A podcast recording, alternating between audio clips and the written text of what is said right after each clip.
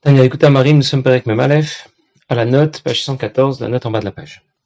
Le Morazaken nous a expliqué combien c'est important de construire notre service de Dieu sur Kabbalatol, la soumission et crainte de Dieu. L'ensemble de notre service de Dieu doit être euh, basé sur Kabbalatol, pas seulement les mitzvot assez, mais aussi les mitzvot.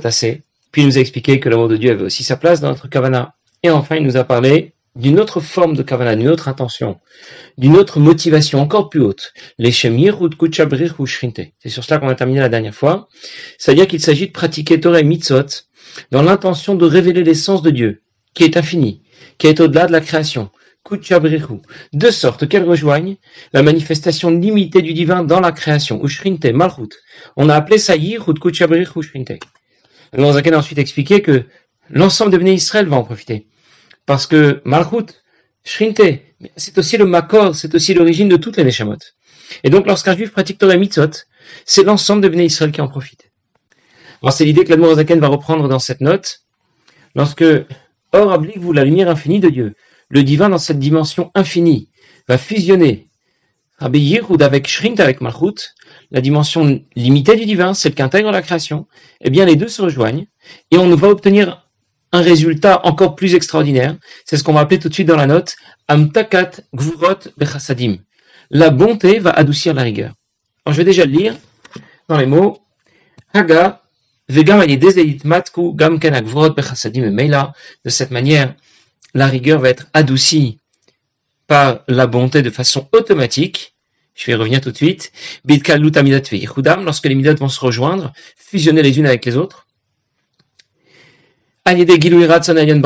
lorsque va se révéler la volonté suprême de Dieu, comment elle se révèle en haut? Eh bien, grâce à notre effort en, bas. Lorsque le mata, lorsque dans ce monde nous allons pratiquer Torah mitzvot et que l'on accomplit la volonté de Dieu, eh bien, cette volonté de Dieu se révèle aussi dans le, dans le chemin des sphirotes et va les faire fusionner. Puisqu'il s'agit là aussi de la volonté de Dieu, comme comme c'est écrit dans les deux livres que cite ici la Dmorazakan, Yidra Rabba Mishat Hasidim, Perek Dalet, le chapitre 4, Shitayga Mitzvot Torah Nimshirot Mechivata les 613 mitzvot de la Torah dérivent de la partie blanche de la longue face, je vais tout de suite expliquer, il s'agit de la volonté suprême de Dieu qui est l'origine des Chassadim. Bien, j'ai terminé de lire et de traduire. J'ai déjà rapporté l'exemple de, deux ministres qui s'opposent, qui ne sont pas d'accord. Le ministre de la Défense qui voudrait bien qu'on investisse davantage euh, dans euh, tout ce qui peut, tout ce qui pourrait être utile à la défense du pays, et le ministre du budget qui, lui, au contraire, voudrait bien qu'on fasse des économies. Et les deux ministres s'opposent, mais ils ne s'opposent plus lorsqu'ils sont tous les deux en présence du roi. Eh bien, le yéhoud que va opérer euh, notre pratique des mitzvot va permettre d'adoucir automatiquement la rigueur, tout ce qui peut être euh, rigoureux et sévère dans ce monde, dans le monde supérieur au nôtre, par la bonté. Alors je vais revenir euh, à ce que dit l'Admorazakan à la fin de cette note. Dans le cerveau, il y a une partie grise, et au-delà de la partie grise, il y a une partie blanche. Une partie blanche qui lui est supérieure. La partie supérieure, la partie blanche, ça correspond à la volonté supérieure de Dieu qui dépasse la, sagesse de Dieu. C'est-à-dire que la sagesse de Dieu va correspondre plutôt au sphirote supérieur du monde, à Tilut, qui correspond dans, les facultés de l'âme, à la sagesse, à la compréhension. Et la volonté suprême de Dieu va correspondre plutôt à ce qu'on va appeler Keter. Keter, que l'on a appelé ici la grande face, parce qu'elle est le schéma en grand de ce qui se passe dans le monde de Hatzilut. Et on l'a associé à Rivarta d'Arichanpin, puisque c'est la partie supérieure, bien comme dans notre cerveau, la partie supérieure est blanche, et eh bien la partie supérieure au-delà du monde de Hatzilut est aussi marquée par la couleur blanche. Et la blancheur, ça évoque la bonté, par opposition au rouge, qui évoque la rigueur. Qu'est-ce que Zaken veut nous dire?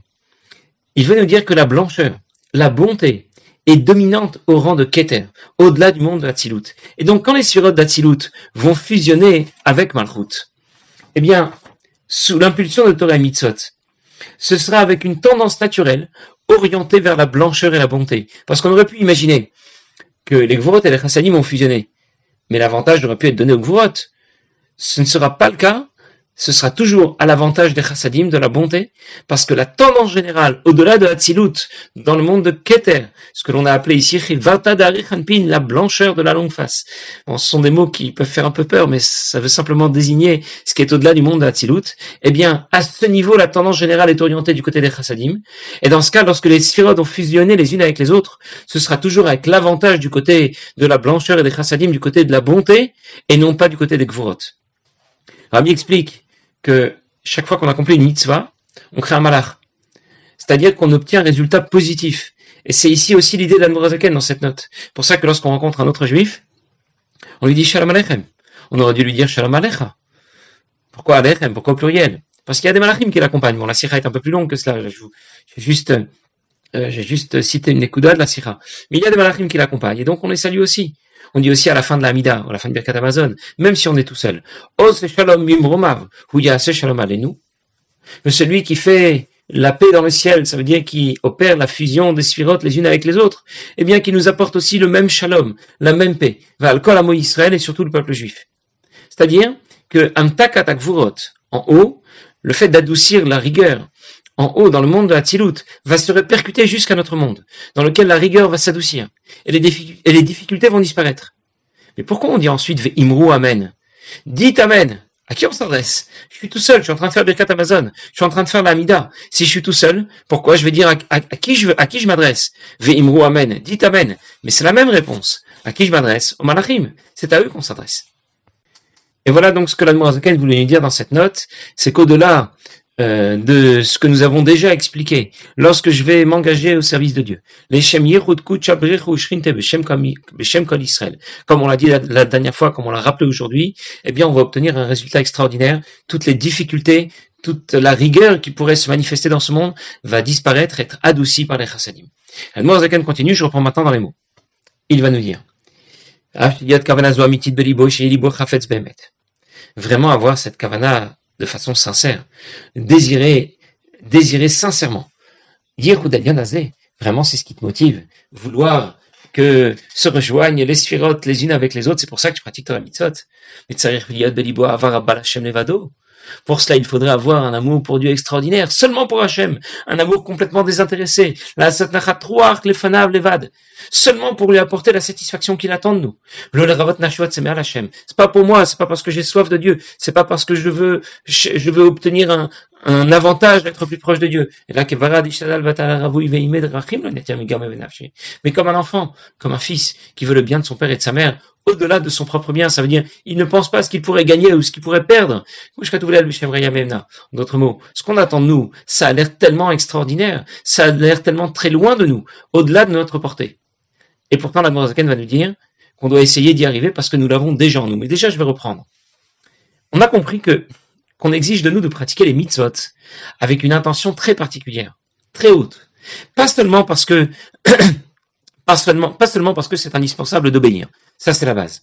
Pas seulement parce que j'apprécie Akadosh Baruch et j'apprécie ces mitzvot. Mais parce que je veux y révéler Orensof. Je veux que la lumière infinie de Dieu se révèle dans les mitzvot que je vais accomplir et dans ce monde.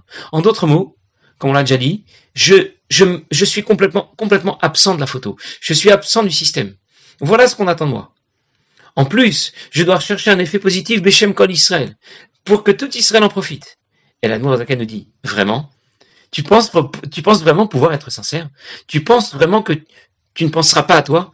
Avec un amour pour Dieu net, pas pour moi, 100% pour Dieu Ça a l'air tellement loin de nous. On nous demande de pratiquer Torah Mitzvot avec un désintérêt total du bénéfice que moi je pourrais obtenir. C'est pas pour moi, c'est pour Dieu. Et c'est Beshem Kol c'est pour tout le peuple juif. Avec Kabbalatol, Yirat Hashem. Mais c'est pas pour moi. Pas parce que je l'aime. Pas parce que je pense que ça peut m'apporter quelque chose. Et j'aimerais être plus proche de Dieu. Alors j'étudie, alors je pratique Torah Mitzvot. Pas pour ça. Seulement pour Akadosh Baruch C'est aussi l'idée que l'on retrouve dans ce que l'Admor Zakan avait l'habitude de dire. Je ne veux pas ton Gan Eden. Je ne veux pas ton Olamaba. Je ne veux que toi. Mais cette histoire, un jour, on raconte qu'un jour, il y a un couple qui attendait depuis très longtemps d'avoir des enfants et ils n'en avaient pas et ils sont allés voir le Baal Shem. Le Baal a vu que il avait été décidé dans le ciel que ce couple n'aurait pas d'enfants. Finalement, il a décidé de bousculer un peu le système. Il leur a dit de faire une certaine mitzvah, si je me trompe pas, c'était de participer à la construction d'un mikvé, et de cette manière, ils auraient des enfants, et effectivement, ça a fonctionné. Mais du coup, lorsque ça a fonctionné, il y a une batte colle, une voix céleste qui a annoncé, le Baal Shem a en quelque sorte forcé un peu la main de Dieu ici. Eh bien, il a perdu son lamaba. Quand le Baal Shem Tov a entendu cela, il était dans une grande joie, il s'est mis à danser, ses élèves lui ont dit, qu'est-ce qui se passe? Ils n'ont pas entendu ce qui s'était passé. Et le Baal Shem leur a raconté, voilà ce qui s'est passé, j'ai perdu mon lamaba. Alors ses élèves lui ont dit, quoi, c'est, vous êtes maintenant content, vous avez, vous, avez, vous tout perdu. Il dit non, vous comprenez pas. Maintenant, je suis certain de pouvoir servir Dieu 100% seulement pour Dieu, pour Dieu net. Je sais maintenant que je n'aurai pas de la maba. Voilà, c'est cuit, c'est terminé. Donc maintenant, je sais que toutes les mitzvot que je vais accomplir et la Torah que je vais étudier, ce sera seulement pour Akadosh Baruch Hu.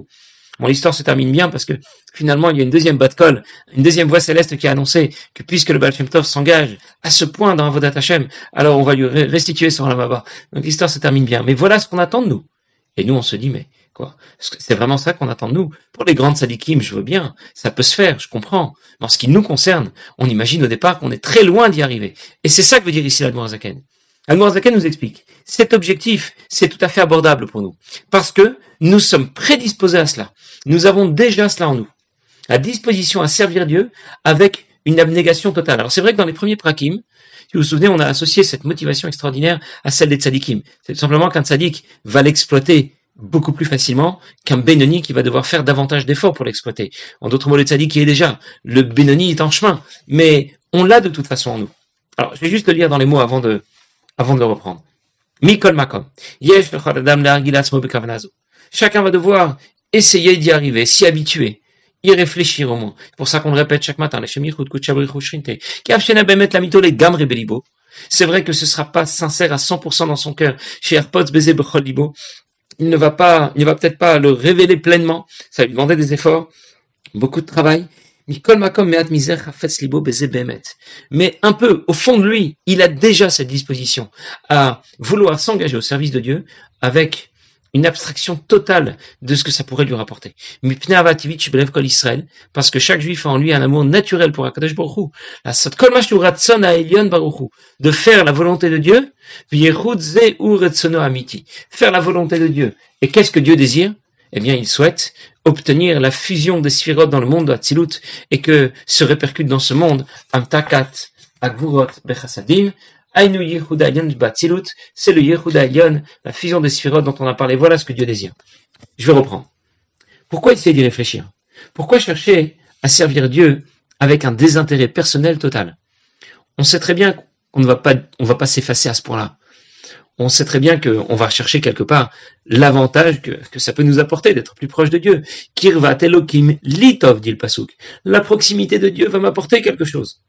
Il sait très bien que ça ne sera jamais parfaitement sincère. Alors pourquoi essayer d'y réfléchir?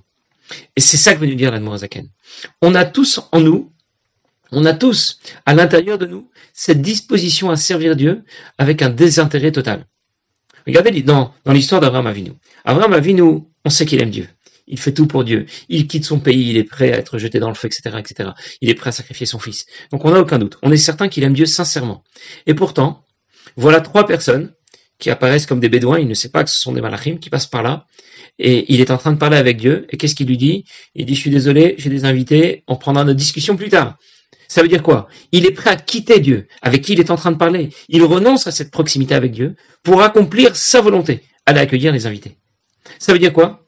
Je m'éloigne de Dieu, je le quitte, parce que je vais faire sa volonté. Voilà ce qu'Avraham est, est capable de faire, parce qu'il est absent du système. S'il pensait un instant à lui-même, à son intérêt. Alors il aurait plutôt fait attendre ses visiteurs. Une seconde, messieurs, vous voyez pas que je parle avec Dieu. Vous pouvez peut-être attendre un petit peu. Cet amour pour Dieu, un amour désintéressé pour Dieu, eh bien c'est celui qu'Avram vie nous possède, c'est celui qui nous transmet, que les Avot nous ont transmis, et que nous avons reçu en héritage. Nous sommes disposés à faire la volonté de Dieu nette. Pas, pas pour que ça pas pour ce que ça peut nous rapporter. Et c'est ce que Dieu attend de nous. Alors, on comprend maintenant que dans la mesure où on possède déjà cette disposition en nous, cette disposition à s'effacer complètement pour faire ce que Dieu attend de nous, eh bien, on va donc se retrouver, se réaliser, s'épanouir pleinement que dans la pratique de Torah Mitzot. Les Bnei Israël quittent l'Égypte. C'est écrit, vous allez sortir d'Égypte et alors vous allez, devenir les esclaves d'Akadosh Baruch Très bien. Avant, on était des esclaves des Égyptiens, maintenant on devient les esclaves de Dieu. Finalement, on n'a pas gagné grand-chose. On est toujours esclaves, on a juste changé de patron. En plus, d'un autre côté, nos maîtres déclarent ben Qui est vraiment libre? C'est celui qui est investi dans la Torah. Alors décide. Quand j'apprends la Torah, je pratique les mitzvot, je suis un homme libre ou pas? Je suis un esclave, un serviteur ou je suis quelqu'un de libre? Eh bien, ça dépend de quoi on parle. On est au service de Dieu, mais en même temps, nous sommes des hommes libres. Nous sommes libres par rapport à nous-mêmes. Au moment de Matan Torah, la volonté de servir Dieu avec abnégation, avec effacement de soi, a été révélée en nous. Un juif peut pratiquer Torah Mitzot. C'est dur, c'est une difficulté, mais c'est une difficulté qui lui correspond, dans laquelle il se retrouve vraiment, dans laquelle il va s'épanouir. Quelqu'un verrait ça de l'extérieur, il pourrait dire quoi? Tu te lèves tous les jours à l'aube, tu étudies, tu pries, après tu vas devoir travailler, tu fais Mifsaïm. Qu'est-ce que qu'est-ce que tu penses? Quel calvaire Comment tu tiens déjà? Comment tu arrives à tenir le coup? En vérité, il se rend pas compte que c'est précisément là que l'on s'accomplit, c'est précisément là que l'on se retrouve. Bien sûr que c'est une difficulté, mais c'est une difficulté qui me correspond. Alors que quelqu'un qui se croit libre, au contraire, il fait ce qu'il veut, aucune contrainte. En réalité, au fond de lui, il souffre. Et il ne le sait même pas, parce qu'il ne se réalise pas. Le vide qui est à l'intérieur de lui, il ne le comble pas. Et il cherchera à combler ce vide sans jamais y arriver, avec autre chose, euh, avec, euh, avec des loisirs, des voyages, du sport, le cinéma, la culture, tout y passe et ça ne marche jamais. Il en veut toujours plus. Il n'est jamais satisfait parce que c'est pas là ce qui lui manque. C'est pas là ce qui lui manque vraiment pour s'épanouir et pour se réaliser. Dans sa nature, au fond de lui, il veut pratiquer Torah Mitzvot. Et au lieu de ça, il, adopte un comportement qui est contraire à sa nature. En vérité, c'est le plus malheureux du monde. Il et alors il va, chercher sans cesse à se réfugier dans autre chose. Il va sans arrêt essayer de, compenser cet amour pour Dieu qu'il ne développe pas avec autre chose, avec d'autres centres d'intérêt. Les vêtements, les restaurants, voyages, argent, peu importe. Mais ça ne va jamais le satisfaire vraiment. Et la preuve, c'est qu'il ne sera, il n'en aura jamais assez. Il en voudra toujours plus. Parce que le vide qui est à l'intérieur de lui est toujours là. Il ne se retrouvera vraiment qu'en pratiquant, qu'en pratiquant Torah et Mitzvot de façon, de façon scrupuleuse, avec une abnégation totale, c'est là qu'il va retrouver le vrai bonheur, le bonheur à l'intérieur de lui, même si bien sûr ce sera difficile. Ta'avdun et Elohim, et Elohim Mais en même temps, c'est là qu'il deviendra Ben Chorin, c'est là qu'il aura gagné la véritable liberté. Bien. Passez une bonne journée.